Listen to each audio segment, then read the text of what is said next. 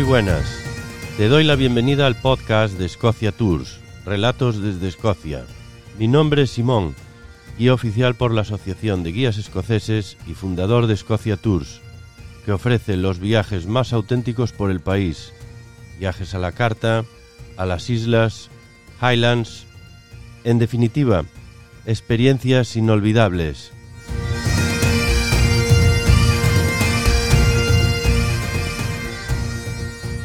Hola, muy buenas. Gracias por llegar ya a esta segunda historia de Relatos desde Escocia. Hoy de nuevo nos sumergimos al mar para contaros sucesos y apariciones de sirenas en varios puntos de Escocia.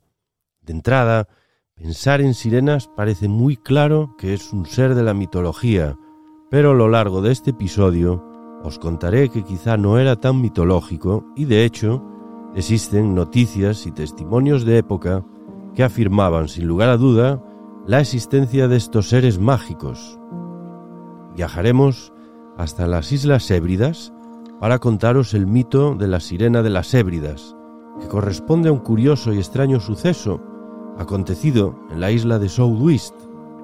Y como no, viajaremos hasta las Islas Orcadas, que es un conjunto de islas situadas en el extremo norte de Escocia y que poseen una tremenda riqueza cultural cuanto a leyendas y folclore, muy conectadas también al mar.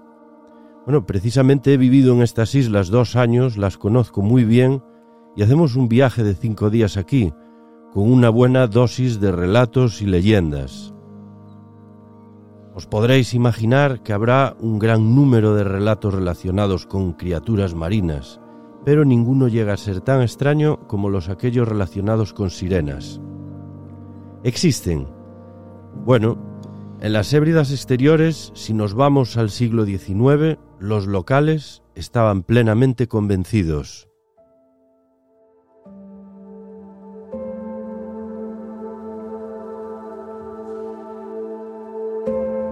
Las sirenas son legendarias criaturas marinas con cabeza y tórax de mujer y una cola de pez, algo así como un híbrido.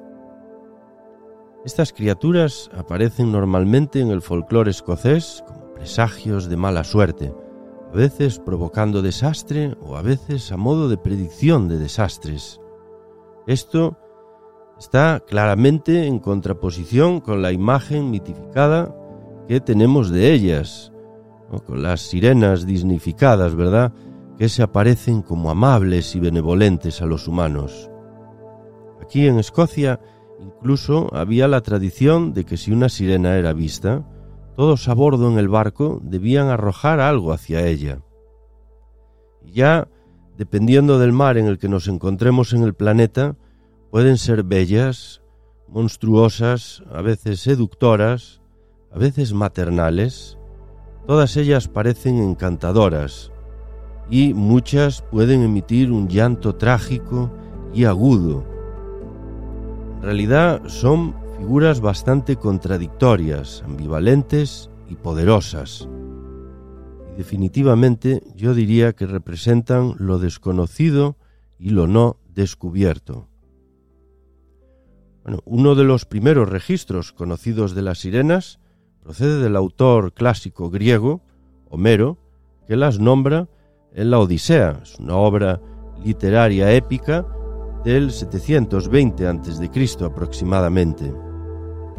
Otro de esos primeros registros conocidos es procedente de Asiria, conocido como Siria hoy, en el que la bella diosa de la fertilidad, Atargatis, se lanzó a sí misma a un lago y se transformó en sirena. Bueno, esto parece que son dos puntos bastante alejados de Escocia, pero hay que pensar que los océanos no son solo barreras, fueron y son puentes de comunicación e intercambio cultural. Por ejemplo, en el siglo XIII se mencionan de nuevo por un escritor francés y en general esta figura aparece frecuentemente en la Europa del Renacimiento. Ya saltando a otra perspectiva, no me puedo olvidar de un mamífero acuático, del manatí, que se asemeja mucho a la figura de una sirena. También se conoce como vaca marina y son unos apacibles herbívoros de unos 4 a 6 metros que viven en zonas costeras o en aguas dulces y probablemente este animal ayudó un poco a mitificar la imagen de la sirena o al menos como fuente de inspiración a ciertas historias. Definitivamente, solo el 5% del océano está descubierto y significa que hay un 95% del gran azul por descubrir.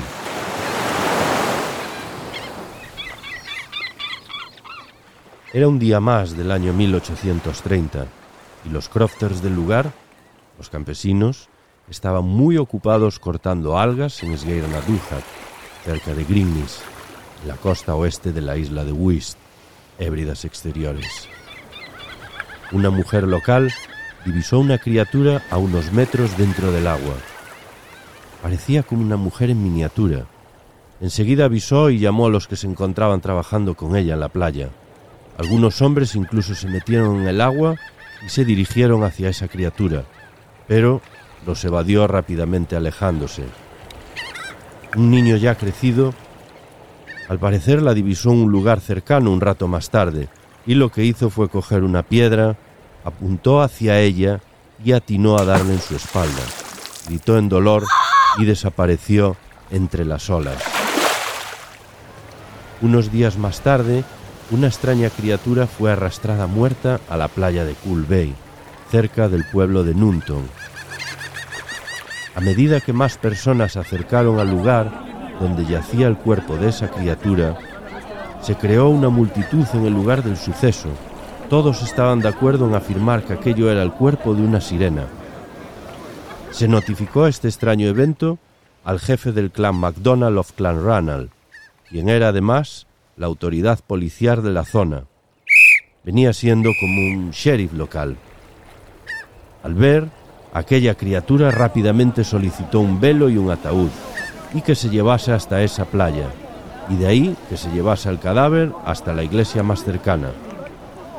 Se decía que el funeral por aquella criatura fue uno de los más multitudinarios que se atendió en toda la isla y además fue llevado a cabo en un modo muy cristiano,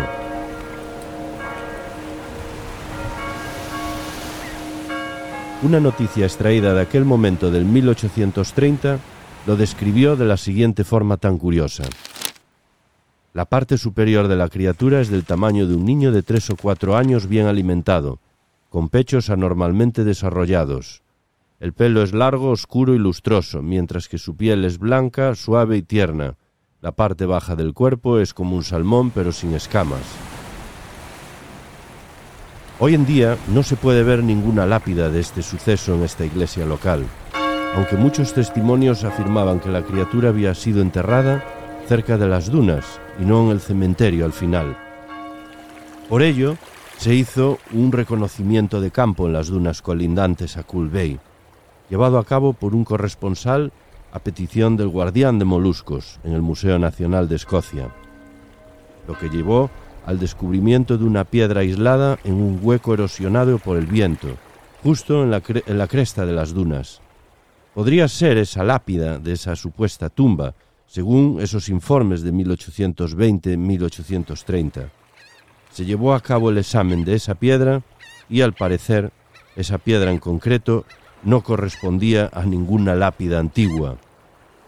Se hizo incluso una encuesta acerca de una gran piedra que había al sur de aquella bahía, porque se sospechaba que bajo aquella piedra era realmente el lugar de descanso de aquella sirena. Sin embargo, la encuesta no fue concluyente. Así es que el lugar de descanso de la sirena de las Hébridas permanece aún en misterio.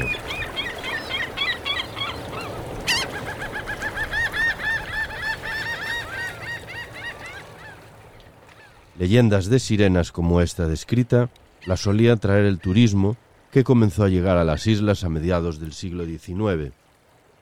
Aunque muchas otras leyendas de sirenas ya existían en las islas, por supuesto. Ah, por ejemplo, siguiendo en las Islas Hébridas, un crofter de barra llamado Colin Campbell divisó lo que parecía una nutria marina pescando cerca de costa. Cuando se quiso asegurar qué animal estaba viendo con su telescopio, lo que estaba viendo en realidad lo describió como una mujer llevando un bebé muy pequeño en sus brazos. Cuando la criatura se dio cuenta de que estaba siendo observada, desapareció. En 1833, doctor Robert Hamilton, un profesor de historia natural en la Universidad de Edimburgo, informó de que un marinero escocés había capturado una sirena cerca de Yell, en las islas Shetland. Estas islas se encuentran más al norte todavía que las islas Orcadas, y la mantuvo a bordo por unas tres horas mientras recopilaba una detallada descripción. Al parecer esta criatura tenía una cara semejante a un mono con pelo corto en su cuero cabelludo, con torso de mujer y cola de pez. Liberaron a esa criatura de nuevo al mar cuando comenzó a quejarse lastimosamente.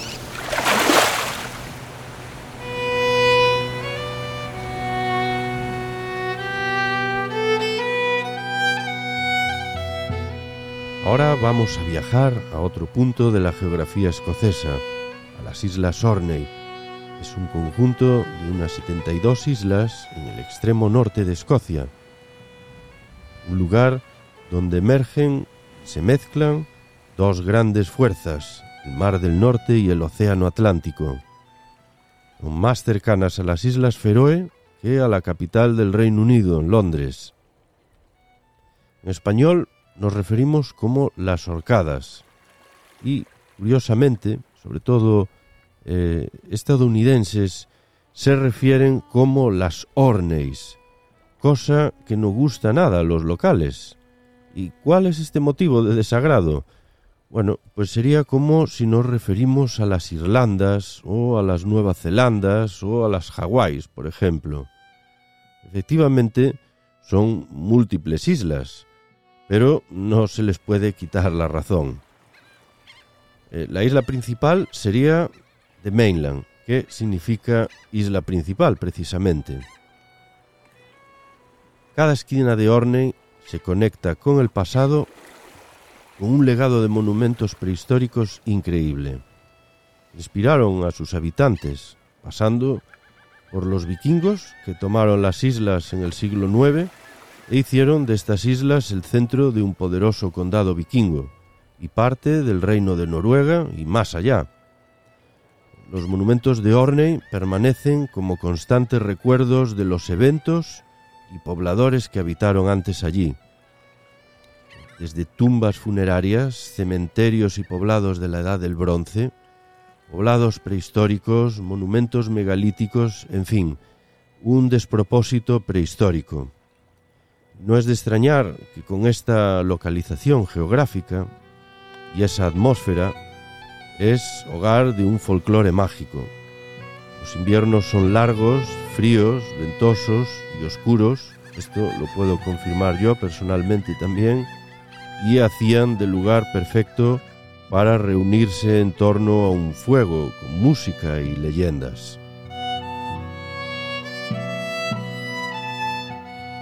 Hay diferentes avistamientos en estas lejanas islas, Probablemente el más famoso tuvo lugar en el verano de 1890. Hubo una serie repetida de avistamientos en una zona eh, determinada de la mainland, Tirnes, y los locales incluso se referían como la sirena de Dirnes.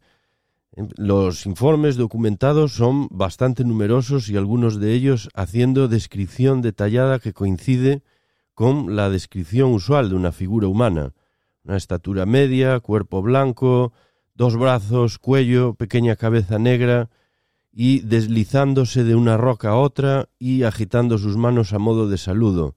Así eran algunas de las descripciones. Otro encuentro nos lleva a 1913, con detallados avistamientos en múltiples ocasiones en la costa sur de Hoy, muy cerca del Old Man of Hoy.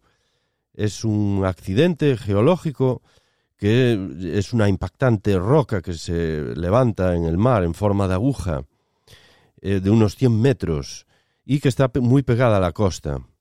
Estos avistamientos están documentados en el periódico local, The Orcadian, en, del 13 en concreto del 13 de septiembre, que era sábado, de 1913, y dicen así. Ralph Taylor y su tripulación, cuando recogían sus capturas de langosta, hace días divisaron una extraña criatura, que asemejaba a una sirena, cerca al Old Man of Hoy. Ascendió a la superficie del mar y se levantó como un metro y parecía una mujer con un chal negro alrededor de sus hombros, sumergiéndose hacia las profundidades con su cabeza. Esta es la tercera vez que fue vista cerca de su embarcación, los mayores del lugar nunca vieron nada parecido antes, y nos preguntamos qué puede ser. Algunos dicen que es la sirena de Dearness en un tour. Lo que intriga de este asunto sobre la sirena de Hoy es la similaridad entre estos informes y un texto medieval nórdico llamado El espejo del rey, que coincide con las mismas descripciones. ¿Y qué podrá ser? Pues al parecer, un fenómeno atmosférico, la física, la ciencia, nos puede arruinar esta historia tan misteriosa que nos estaba quedando. Quizá se deba a una ilusión óptica. La pista reside en que la extraña y el anormal tamaño alargado de esa criatura justo encima del agua y en el hecho de que el hecho de que las tormentas que generalmente se producían después de estos avistamientos y, estas frías aguas del norte que rodean las islas, había un, un contraste. El aire más caliente que precede a la tormenta se mezcla con una capa más fría que flota encima de la superficie del mar. Así crea como un remolino, un, remolino de una masa de aire. Son en los vértices del aire constantemente estas temperaturas van, cambiando, son muy cambiantes y esto hace que actúe como unas lentes que distorsiona y exagera el tamaño de un objeto o un animal en este caso, pero no su ancho. Entonces, visto a través de una pared de aire que distorsiona la cabeza de una foca, tan comunes aquí, o una roca, puede parecer como una sirena de baloncesto, quizá.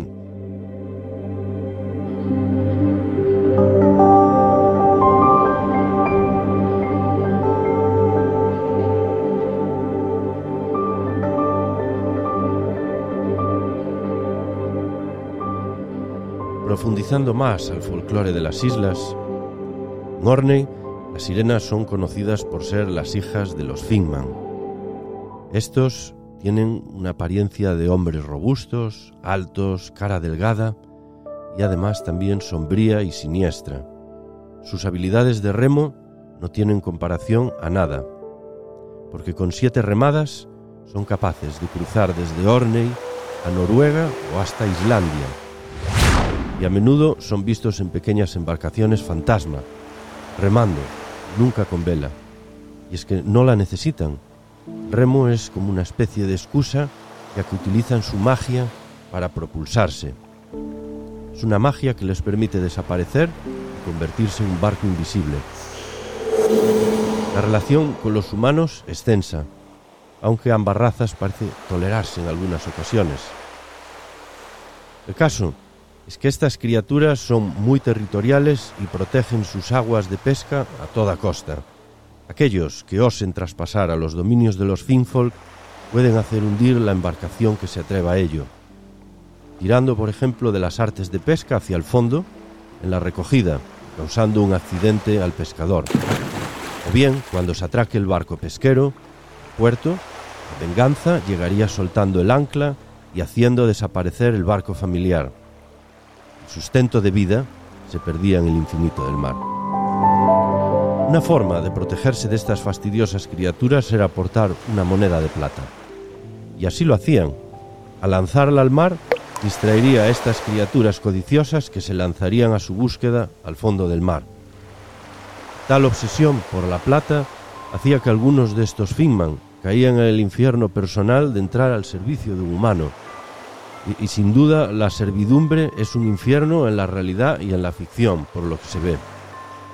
Y volviendo un poco a las sirenas, que son sus hijas, comienzan su vida siendo pues, sirenas, normalmente muy bellas, con una brillante cola de pez, trenzas de cabello dorado, piel blanca como la nieve y en definitiva una belleza sin comparación.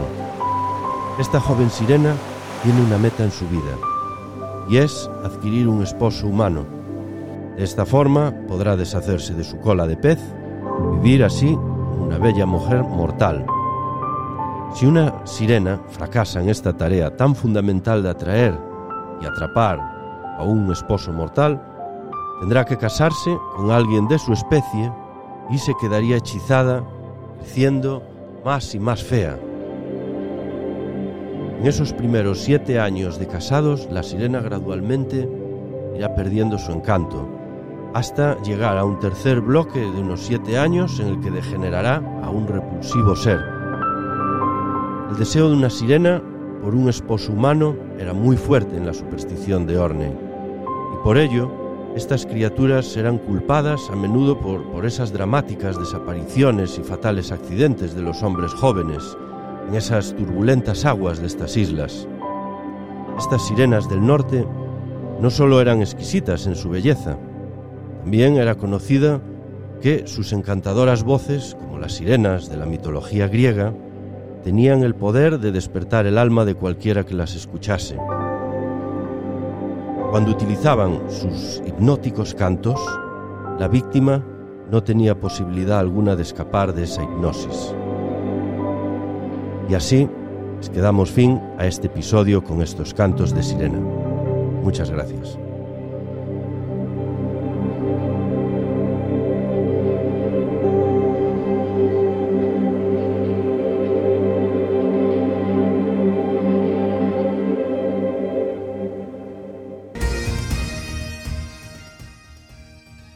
Y hasta aquí llega el episodio de hoy en Relatos desde Escocia.